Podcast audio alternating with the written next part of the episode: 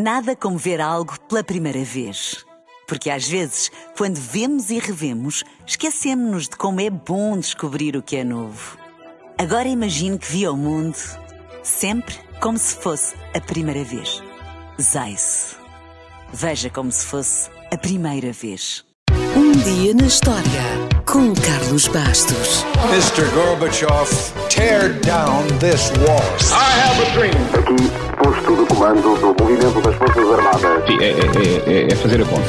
Houston, we have a problem. Yes, we can. And now for something completely different.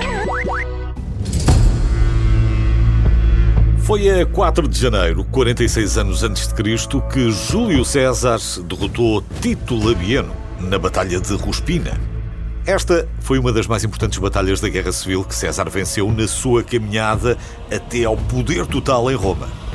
Caio Júlio César chegou ao mundo precisamente 100 anos antes de Jesus, mas ao contrário da crença popular, é muito improvável que ele tenha nascido de cesariana. Embora o procedimento já existisse na época, era apenas realizado como último recurso, quando não havia mais nada a fazer a não ser salvar a criança, porque, regra geral, era fatal para a mãe. Ora, não foi o caso.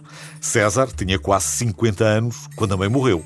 Antes disso, aos 20 anos, César resolveu estudar para Rhodes, um notável centro de aprendizagem na Grécia. Só que no caminho, o seu navio foi sequestrado por piratas. Quando os piratas estabeleceram um preço para o seu resgate, César passou-se da cabeça porque achou que o pedido do seu resgate era insultuosamente baixo insistiu para que exigissem uma quantia maior.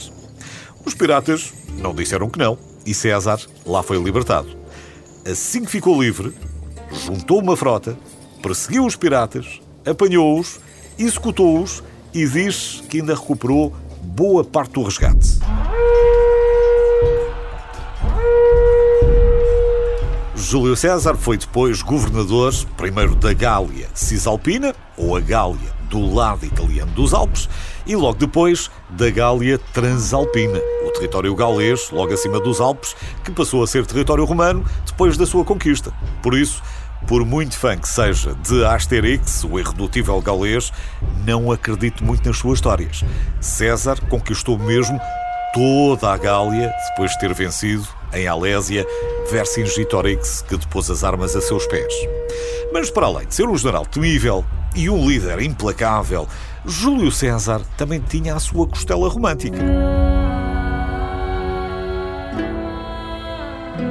Foi ordenado a César que se divorciasse, mas ele recusou e teve de fugir. Depois de muitas trocas e baldrocas, César acabou por regressar a Roma, onde reencontrou a sua mulher, tiveram uma filha e viveram juntos até Cornélia morrer. Como era um jovem viúvo, casou-se com Pompeia. Infelizmente para ela, viu-se envolvida num escândalo e, apesar de sempre reclamar a sua inocência, César divorciou-se, dizendo a célebre frase: À mulher de César não basta ser honesta, é preciso que pareça honesta. César ainda se casou uma terceira vez e permaneceu casado até à sua morte. No entanto, pelo meio, foi ao Egito e envolveu-se com a bela Cleópatra, de quem teve um filho, mas essa é uma história que toda a gente conhece. Júlio César foi um líder militar extraordinário, apesar de sofrer de epilepsia, foi um político brilhante, apesar de ter sido assassinado, e desempenhou um papel fundamental na transformação da República durante o Império Romano.